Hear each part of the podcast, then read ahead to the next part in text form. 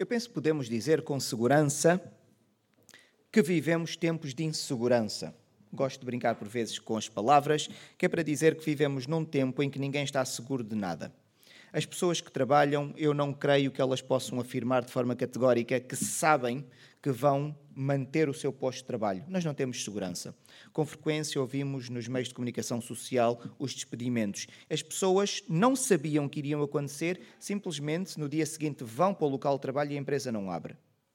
Demonstra que ninguém pode afirmar categoricamente o que é que vai acontecer no dia da manhã. De todas as pessoas que aqui estão, ninguém pode afirmar que não poderá amanhã ter um diagnóstico de algum tipo de cancro ou uma outra doença. Ninguém está seguro. Em termos de educação, nós pais temos uma grande preocupação com os nossos filhos, às vezes até fazemos grandes investimentos na educação. Nada nos garante que o nosso filho vai ser moralmente íntegro. Não há garantias nenhumas. E podíamos continuar aqui com uma lista de uma série de coisas para nós percebermos que de facto vivemos num mundo instável, porque não é o Senhor Deus que governa este mundo. E por isso, porque nós não temos certezas, nós não sabemos como será o futuro, é normal, neste contexto em que vivermos, nós desenvolvermos aquilo que nós dignamos de ansiedade.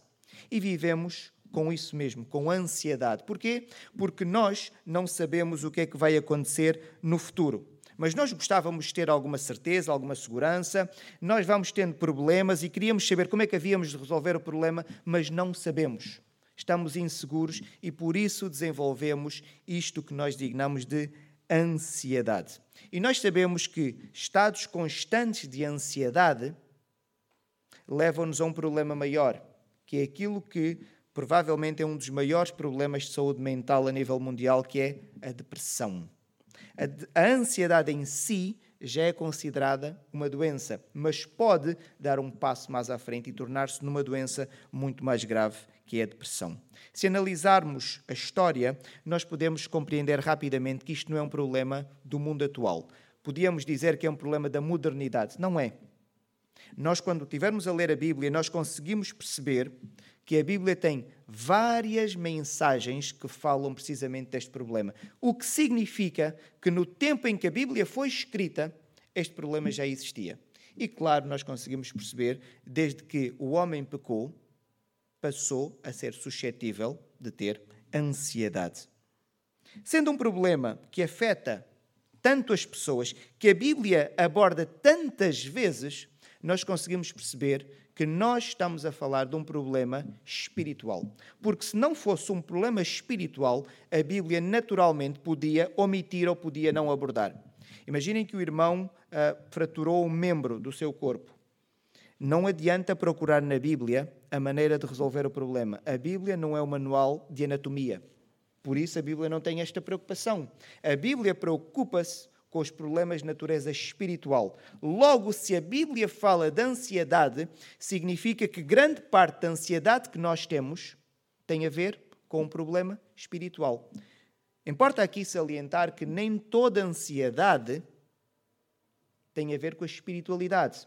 Sabemos que às vezes tem a ver com o funcionamento, em termos cerebrais, dos neurotransmissores. Não vamos entrar agora nestes pormenores, mas é dizer que há pessoas que desenvolvem quadros de ansiedade simplesmente por uma razão de origem bioquímica, mas não é o que acontece na maior parte das pessoas. Na maior parte das pessoas, nós estamos a falar de um problema de natureza espiritual. Se é um problema de natureza espiritual, então nós podemos ter a certeza que a Bíblia tem de falar sobre este, sobre este assunto. E não só dizer que existe, porque a Bíblia é um livro pedagogicamente muito correto, não diz só que existe um problema, mas ela diz que existe o problema e ela diz como é que nós podemos resolver este problema, para fazer a pedagogia completa. Então, o que é que a Bíblia diz sobre a ansiedade? Existe algum mandamento? Nós podíamos dizer, mandamento sobre a ansiedade? Sim, Podíamos perguntar: será que existe algum mandamento na Bíblia sobre ansiedade? Bem, é aquilo que nós vamos estudar para tentarmos chegar a uma conclusão e darmos uma resposta cabal a estas questões que nós colocamos agora. Pedi aos irmãos, por favor, que pudessem abrir as vossas Bíblias no livro de Filipenses, no capítulo 4, e nós vamos ler dos versículos 6 até ao versículo 9. Na carta do apóstolo Paulo aos crentes que estavam em Filipos, nós vamos ler o capítulo 4 e vamos ler dos versículos 6 até ao 9. E a palavra do Senhor diz o seguinte: Não andeis ansiosos de coisa alguma. Em tudo, porém, sejam conhecidas diante de Deus as vossas petições, pela oração e pela súplica com ações de graças. E a paz de Deus, que excede todo o entendimento, guardará o vosso coração e a vossa mente em Cristo Jesus. Finalmente, irmãos, tudo o que é verdadeiro, tudo o que é respeitável, tudo o que é justo, tudo o que é puro, tudo o que é amável, tudo o que é de boa fama. Se alguma virtude há e se algum louvor existe, seja isso o que ocupe o vosso pensamento. O que também aprendestes e recebestes e ouvistes e vistes em mim, isso praticai, e o Deus da paz será convosco. Temos aqui uma passagem, meus irmãos, é importante nós percebermos o contexto.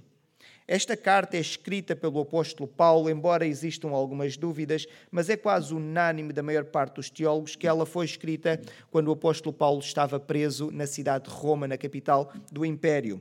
Paulo estava a ser acusado de ser um traidor do império. Porquê?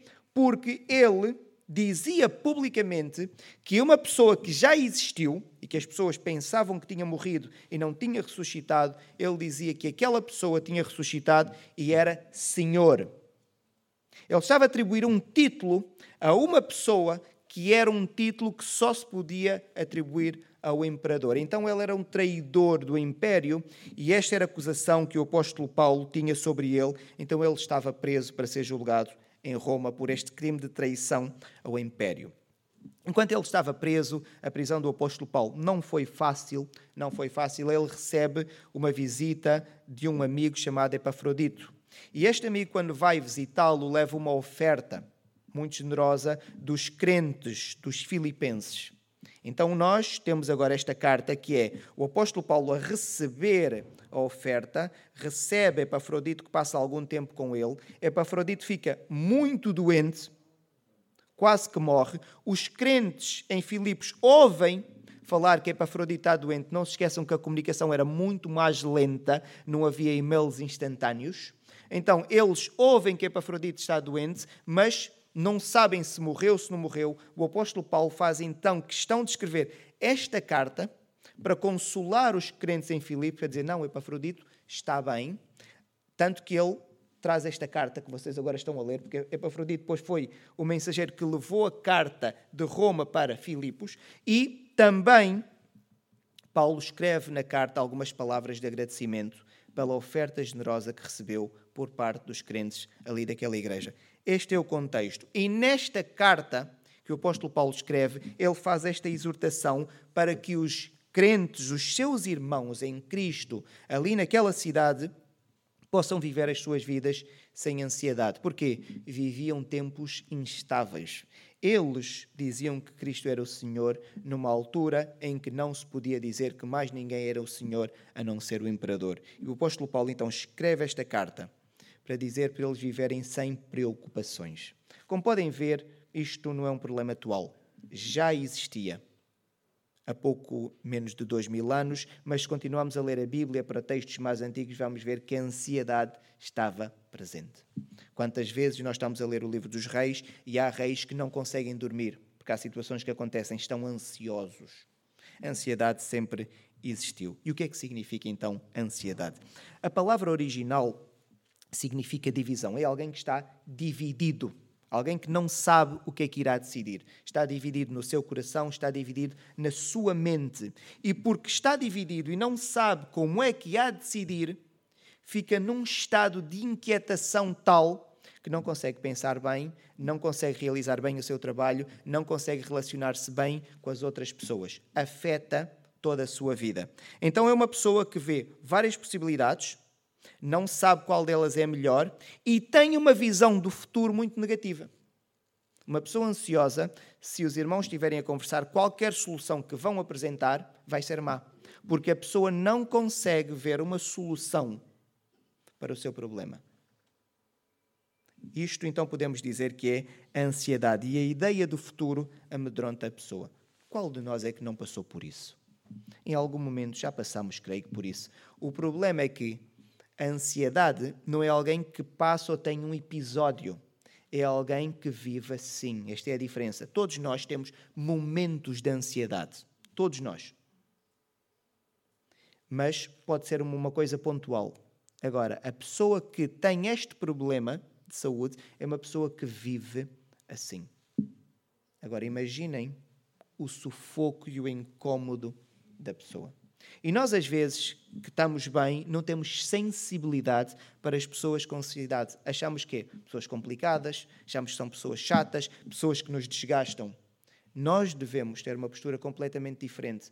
É um problema de saúde mental como seria um problema de saúde física. Se eu partir o braço, os irmãos não vão dizer, lá está o fraquinho nem aguenta ficar aqui até o final do culto, já quer ir para o hospital. Nós não vamos agir assim.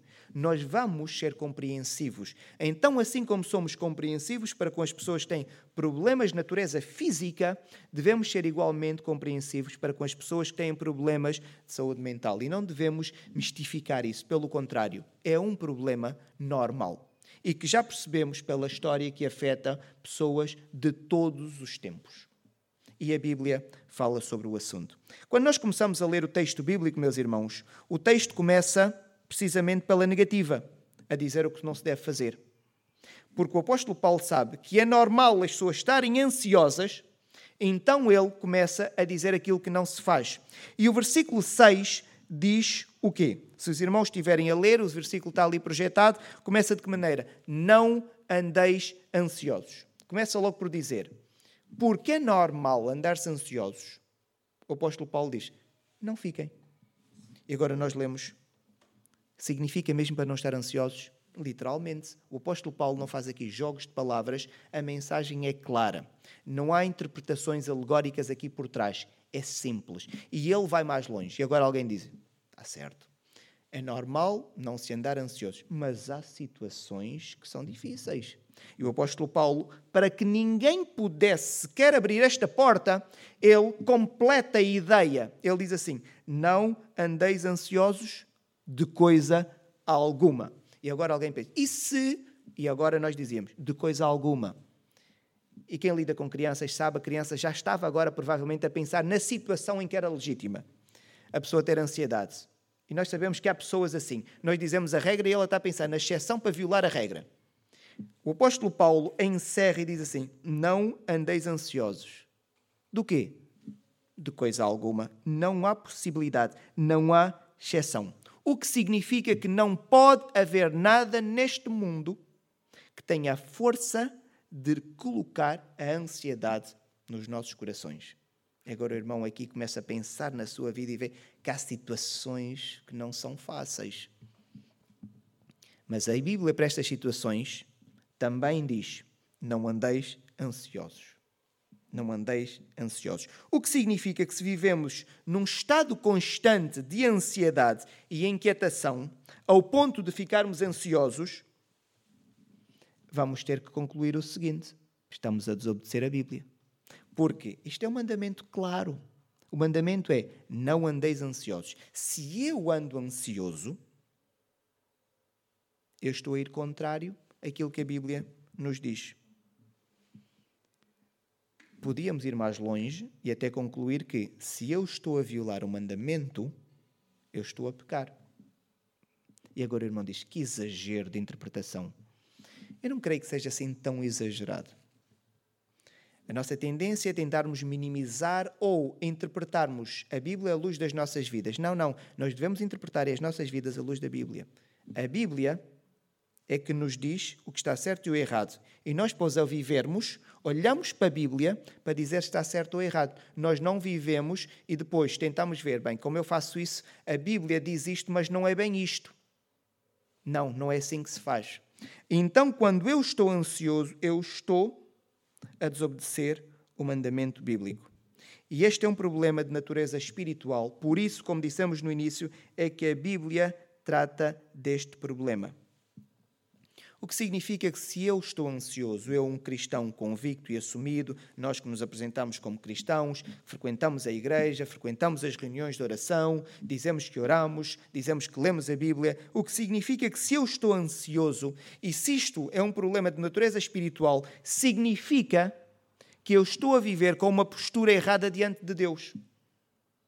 Só pode ser porque, senão, se eu não estivesse a viver com uma postura errada diante de Deus, eu tinha confiança total em Deus, como nós cantamos. Mas eu só vivo estados de ansiedade porque eu não tenho uma confiança total em Deus. Eu digo que tenho, mas na vida prática não tenho, então fico ansioso. Mas quem é Deus para nós? Esta é a pergunta que nós temos que responder. Deus não é aquela pessoa que nós dizemos que providencia tudo aquilo que é verdadeiramente importante para nós. Nós não dizemos que Deus é fiel, fiel é aquele que não falha. O esposo ou a esposa fiel é aquela que nós sabemos que não falha. Então, se Deus é fiel, ele vai falhar? Não, não pode porque ele é fiel. Então, se ele é fiel e não pode falhar porque é fiel, eu fico ansioso porque não confio naquele que eu digo que é fiel. Os irmãos estão a ver aqui o jogo de palavras, até fica difícil percebermos.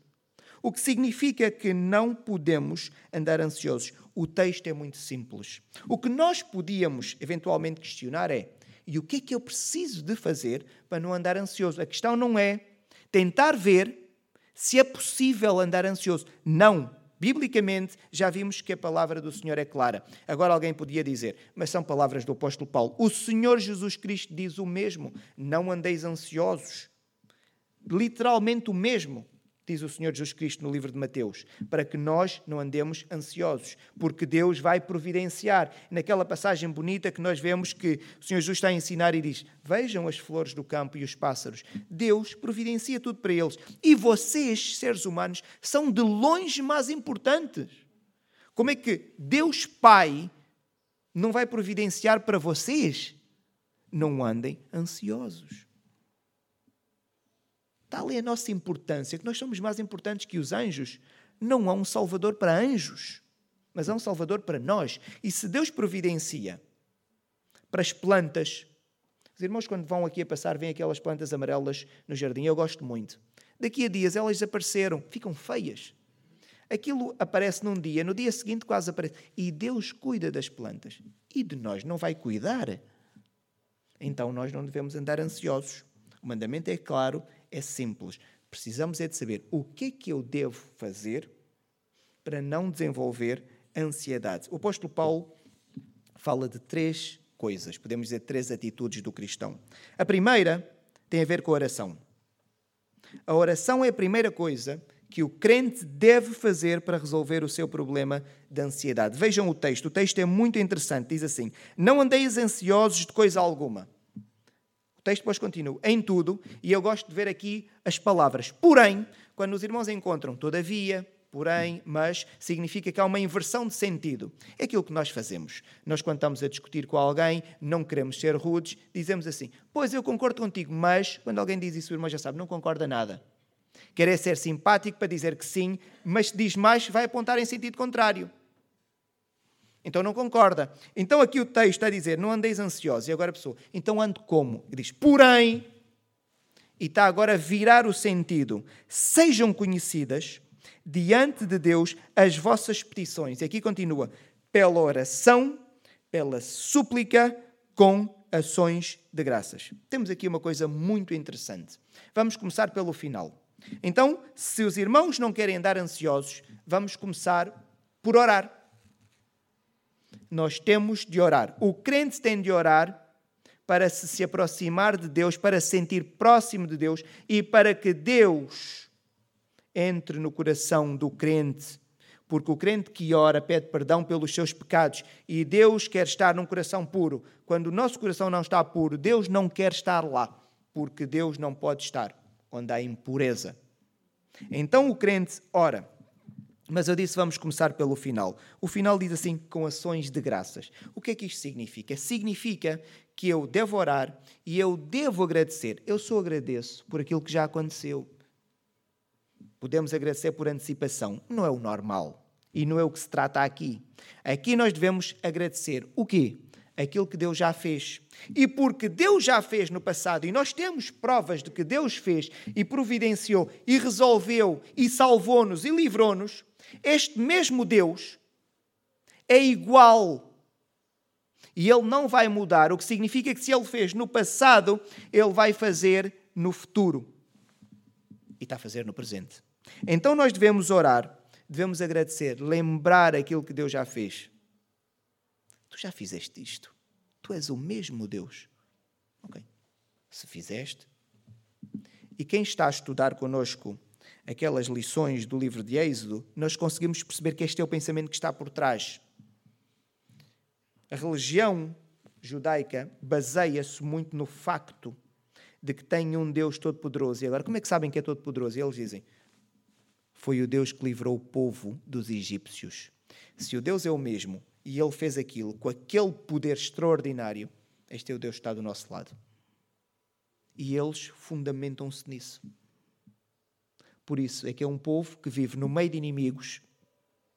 E agora podemos assistir na comunicação social, independentemente da ideologia que possamos ter ou da posição que possamos tomar, mas é estranho ver como é que um povo quer continuar a viver num sítio onde tem inimigos a toda a volta, porque eles Dizem, o Deus que fez aquilo é o Deus que está connosco. Nós estamos seguros. Não vamos agora discutir se eles têm razão ou não, não é isso aqui que, que está em causa, mas é só dizer que eles têm uma religião radicada neste princípio que nós devemos ter. Deus é o mesmo. Aquele que fez grandes coisas e nós agradecemos é o mesmo. Então nós devemos orar, dizer: Deus, tu que és o mesmo e que já fizeste estas coisas que eu te agradeço, eu peço-te que me ajudes neste momento. E aquelas pessoas de oração na igreja, e nós temos aqui algumas pessoas que sabem o que é uma vida de oração, e sabemos que algumas pessoas têm vidas difíceis. Têm uma paz que nós não conseguimos perceber. Porquê? Porque oram. A pessoa que ora sente tranquilidade no coração. O problema não desaparece. Se a pessoa está desempregada, não recebe um telefonema, assim que acaba de orar. Não é que não possa acontecer, mas normalmente não acontece. A pessoa continua desempregada, mas sente-se tranquila. Quem perde o ente querido, ele não vai voltar, mas a pessoa ora e lamenta e consegue sentir-se tranquila. O problema não desaparece, nem Deus quer fazer desaparecer os problemas. Porque os problemas, às vezes, é o que nos aproximam do próprio Deus. Deus dá-nos é a capacidade de superarmos os problemas e dá-nos a tranquilidade de conseguirmos estar em paz no problema. Então, a primeira coisa a fazer é orar. É claro que é uma figura de linguagem quando diz que devemos uh, orar e fazer conhecidas as nossas petições. Deus sabe tudo, nós conseguimos perceber isso. Mas a ideia é que Deus quer que nós nos ajoelhemos diante dele para falarmos com ele. Ele já sabe, mas ele diz: faz isso. Tu vais ver que não é para mim, porque eu já sei tudo, é para ti. Nós devemos orar, não é tanto, ou não é de certeza, para Deus conhecer qual é a nossa dificuldade. Nós oramos, precisamente, Deus quer que nós oremos, que é para nós nos sentirmos melhor porque estamos a falar com Deus. E se nós confiarmos que aquela pessoa com quem estamos a falar é mesmo um Deus, naturalmente nós vamos nos sentir, naturalmente vamos nos sentir melhor. Então nós devemos orar lembrando aquilo que Deus fez. E Deus vai nos dar o quê? E vejam, e a paz de Deus, que excede todo o entendimento, guardará o vosso coração. Mas isso acontece como consequência do quê? Da oração. Então o irmão tem um problema, é ansioso. Ora. E a palavra aqui é interessante, a palavra guardará é um termo militar.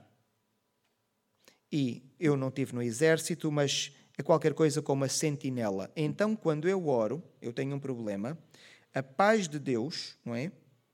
Que excede todo o entendimento que eu não consigo perceber, ela vai guardar o meu coração. É como se fosse agora um guarda armado que está na porta do nosso coração. E quando os problemas querem entrar, querem, os problemas já existem, peço desculpa, quando a preocupação associada ao problema quer entrar, encontra ali alguém que está a guardar e diz: Tu aqui não entras. Este coração está guardado. Está guardado? Sim, com a paz de Deus. E o problema não consegue entrar ou causar dano, causar inquietação. Então, nós devemos começar por orar, meus irmãos. E é aqui que nós temos que ser honestos. Se muitas vezes estamos ansiosos, então é porque nós não fazemos o quê? É porque não oramos. Agora alguém diz, mas eu oro muito. Pense bem se ora mesmo muito. Eu como três vezes ao dia, pelo menos. Pelo menos. E é uma necessidade fisiológica, não sou do pão vivo o homem. Mas então o que é que eu devo? orar mais três vezes por dia? Pela lógica, sim. Se não é só do pão que o homem vive, eu como pelo menos três vezes por dia, eu devia orar pelo menos três vezes por dia. Agora, brincando aqui um bocadinho com a fisiologia também do ser humano, nós devemos orar, levando ao Senhor os nossos problemas. O crente deve dizer mesmo: Deus, eu estou com este problema, estou muito preocupado, não sei o que é de fazer. Eu agradeço daquilo que tu já fizeste. E a pessoa derrama o seu coração no Senhor. A falta de oração traz ansiedade. Não vamos viver numa espiritualidade balofa. Isto é o que a Bíblia ensina. Então nós devemos orar. O segundo ponto tem a ver com o nosso pensamento. O segundo ponto tem a ver com o nosso pensamento. Vejam o que é que o texto diz. Finalmente, irmãos, tudo o que é verdadeiro, tudo o que é respeitável, tudo o que é justo, tudo o que é puro, tudo o que é amável, tudo o que é de boa fama. E depois o texto complementa, diz: se alguma virtude há, basicamente o que o texto está a dizer é estas coisas todas e outras que sejam coisas boas, para terem na mente coisas puras, coisas que não têm a ver com prejudicar alguém, coisas que têm a ver com louvar a Deus. Encham a mente com estas coisas é o que o texto aqui nos está a dizer. Está a dizer que nós devemos ocupar a mente com o quê? Com as coisas que são puras, que são amáveis, que são de boa fama, que são respeitáveis, são justas. Agora o irmão está ansioso. É um problema qualquer que teve com o seu colega de trabalho e está a tentar ver qual é a artimanha que há de fazer para se livrar do seu colega de trabalho e o ideal era mesmo ele ser despedido. Vai ficar ansioso porque isto não é puro o irmão está com um problema de pressão e está a cobiçar a esposa de outra pessoa. Isto não é respeitável. Provavelmente vai ficar ansioso. E agora, nós, quando começamos a ler, começamos a perceber, de facto, a coerência bíblica. Isto é uma coisa. O Senhor Deus faz as coisas muito bem feitas, até a própria coerência do texto. Ficamos a... Mas porquê é que nós devemos só pensar em coisas virtuosas? Porque, porque a paz de Deus vai guardar o nosso coração, certo? Então, se a paz de Deus vai guardar o nosso coração, se é um guarda agora que está no nosso coração, e se Deus é puro, como é que pode estar num coração que tem impureza lá dentro? Não pode. Então, o coração, claro que tem que estar puro para Deus poder montar lá a sua guarda, porque Deus não quer estar onde está a impureza. Então, é necessário orarmos e purificar os nossos corações pedindo perdão ao Senhor Deus e pensando aquilo que é correto de acordo com os mandamentos da Bíblia, então o guarda fica lá. Porque se pensarmos naquilo que está errado, o guarda diz: Eu não quero estar aqui. Por isso é que começamos com oração e depois vamos purificando os nossos pensamentos. Porquê? Porque a paz de Deus só guarda uma mente pura. Meus irmãos, vamos orar. Muitas vezes temos ansiedade porque não oramos. E se o irmão não quer ter ansiedade, então ora. E se já está ansioso, então ora. Sempre vamos ter de orar. Quer esteja, quer não esteja ansioso. A oração é fundamental. A pureza da mente é fundamental. E agora eu estou a fazer um mexerico. Ei, cuidado, eu já estou a pensar nisto, eu não devo a minha mente está a ficar impura. E eu assim vou ter aqui esta resistência. E a terceira coisa, meus irmãos, tem a ver com a ação. E diz assim, no versículo 9: O que também aprendeste e recebeste e ouviste, e ouvistes de mim, isso praticai. Orem, pensem e façam. Façam o quê? O apóstolo Paulo está a dizer: aquilo que eu fiz quando estava diante de vocês. É arrojado dizer isso. É. Mas o apóstolo Paulo tinha noção de que teve um comportamento digno entre aquelas pessoas. Nós, aqui entre nós, É claro que o apóstolo Paulo pecava, mas não era o pecado que definia o comportamento do apóstolo Paulo. E nós aqui entre nós, nas últimas semanas, tivemos algumas pessoas que fizeram algumas despedidas e nós podemos testemunhar o comportamento da nossa irmã Sandra, um comportamento exemplar na moral. É uma pessoa abnegada no trabalho da sua igreja, no trabalho daqui da igreja. Vemos o comportamento do Cali e da Joyce. Nós podemos dizer, podemos seguir o comportamento dos nossos irmãos.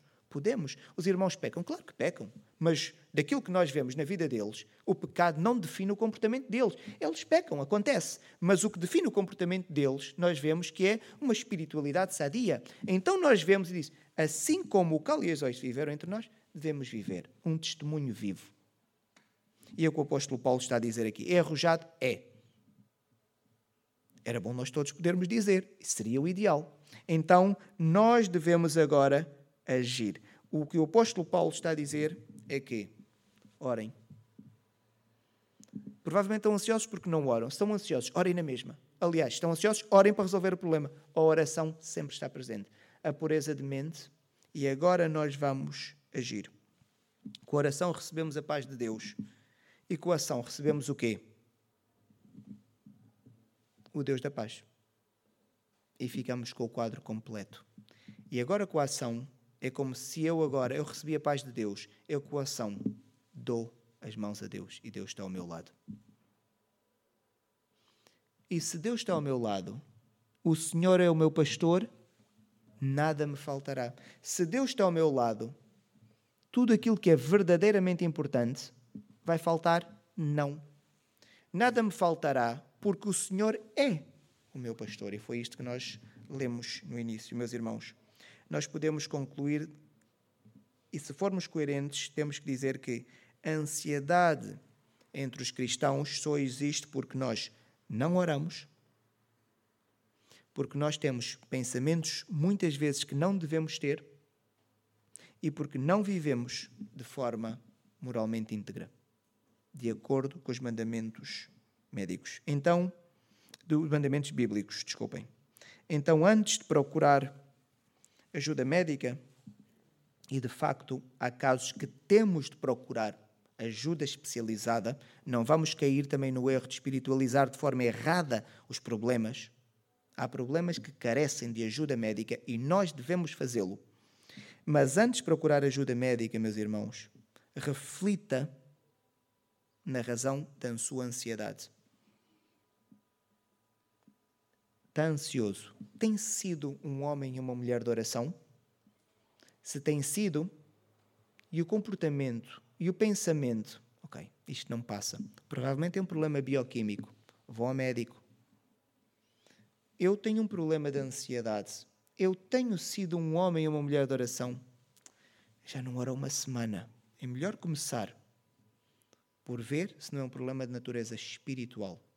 E aqui o apóstolo Paulo, quando estava a falar com estes crentes, claramente era um problema de natureza espiritual. A maior parte dos problemas de ansiedade são de natureza espiritual. Por isso é que afeta tanta gente neste mundo. Porque as pessoas não têm Deus. Porque as pessoas não têm Deus. Se tivessem Deus, não afetava tanta gente. Não afetava tanta gente. Meus irmãos, resumindo, nós devemos sempre orar. E aquilo que ali está. Orar é uma forma de nós nos aproximarmos de Deus, reconhecermos a nossa dependência dele e descansarmos nele. Isto não traz ansiedade.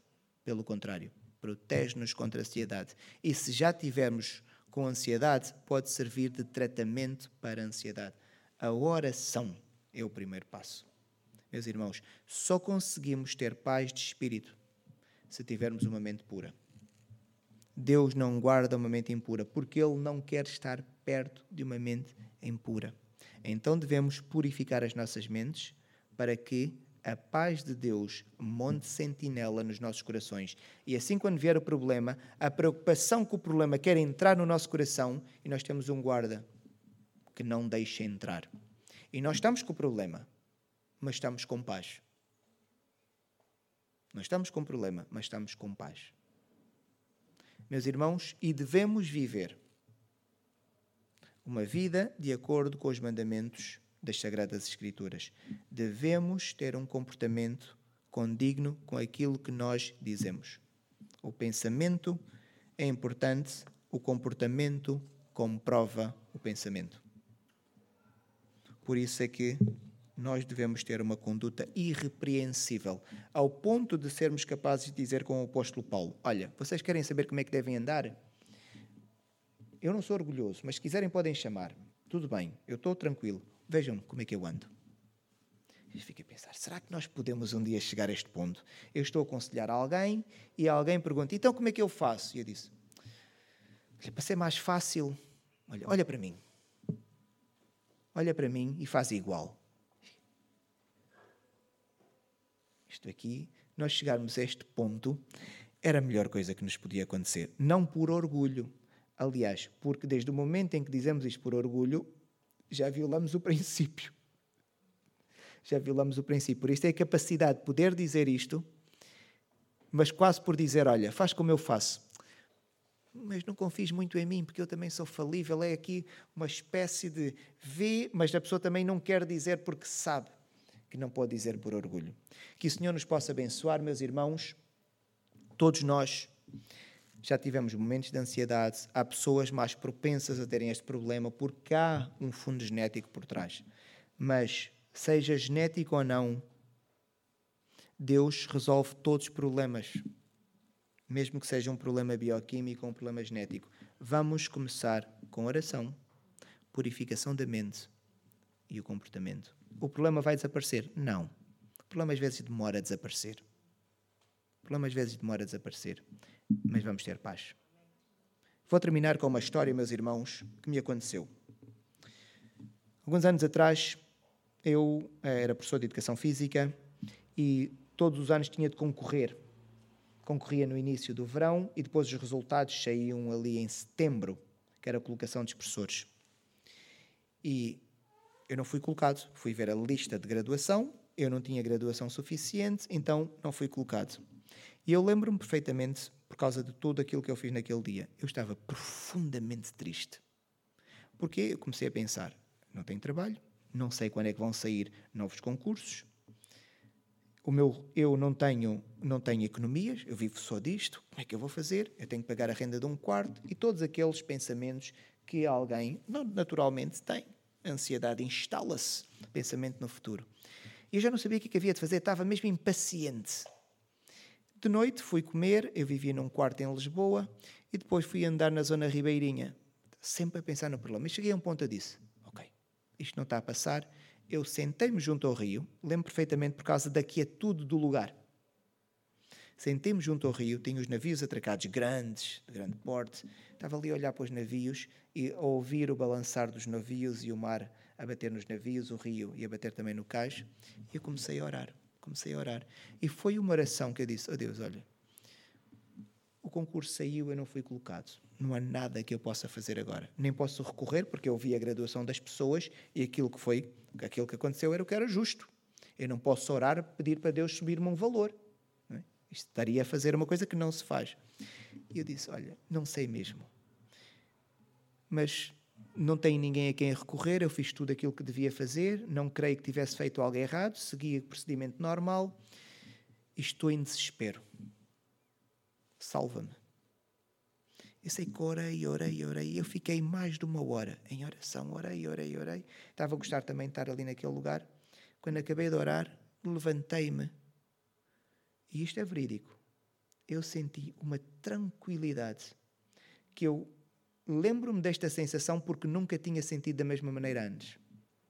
Disse: Eu estou descansado. Mas tinha lugar como professor? Não, não tinha. O resultado tinha saído e eu no dia seguinte não podia ir para a escola trabalhar. O problema continuava. Mas senti uma tranquilidade tão grande e eu lembro-me no dia seguinte acordar e dizer: É bom estar assim. Não é bom estar sem trabalho, mas é bom estar com esta calma e fiz as coisas normais que tinha de fazer. Algum tempo depois, novos concursos abriram, pouco tempo depois, e consegui ter a colocação, um horário completo, que é aquilo que toda a gente quer, e a vida continua normalmente. Mas eu consegui sentir esta paz. E eu lembro-me disso porque eu disse: Eu nunca senti isto antes. Provavelmente já há irmãos aqui que sentiram isto várias vezes. isto é real. Isto não é teologia balofa, isto é real. Isto pode acontecer. Nós sentirmos isso. Que o Senhor nos possa abençoar. Senhor Deus, graças te damos, Pai, pelo estudo da tua palavra. Dá-nos fé, Senhor, para acreditarmos que tu és o Deus que tudo podes e tu és o Deus fiel. Então, tu, Senhor, de acordo com aquilo que nós aprendemos na tua palavra, tu nunca nos faltas. Tu dás, Senhor, a paz que nós precisamos. Os problemas existem. O vale da sombra da morte, Senhor, os sítios tenebrosos por onde nós passamos, podemos ter dúvidas, mas tu ensinas-nos que nós não devemos ter dúvidas, só devemos confiar em ti, Senhor. Dá-nos este coração de fé este coração que, mesmo na dificuldade, confia em Ti, que não tem dúvidas nenhumas do Teu poder e da Tua fidelidade. Torna-nos, Senhor, homens e mulheres de fé em Ti e que acreditam, Senhor, na Tua fidelidade e que Tu providencias tudo aquilo que é verdadeiramente importante. Toca os nossos corações Leva-nos em bem para casa, Senhor, e que possamos meditar na tua palavra. Coloca, Senhor, nos nossos corações o desejo de orarmos a ti, de nos aproximarmos, Senhor, firmemente de ti. Abençoa-nos, Deus, no nome de Cristo. Amém. Vamos cantar, meus irmãos, ansioso. E os irmãos dizem: Esta música parece que foi escolhida de propósito. Foi. Foi.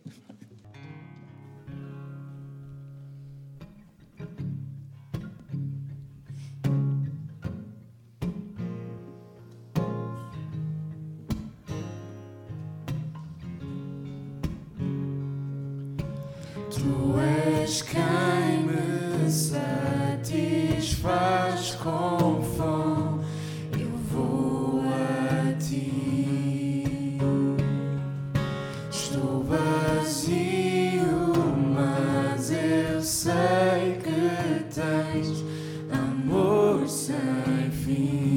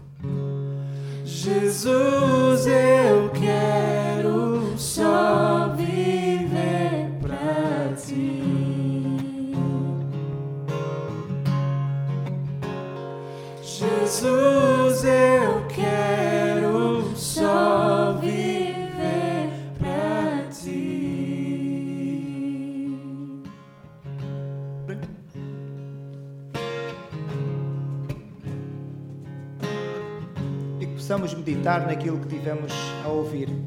A ansiedade vem, mas com Deus não há motivo para preocupação.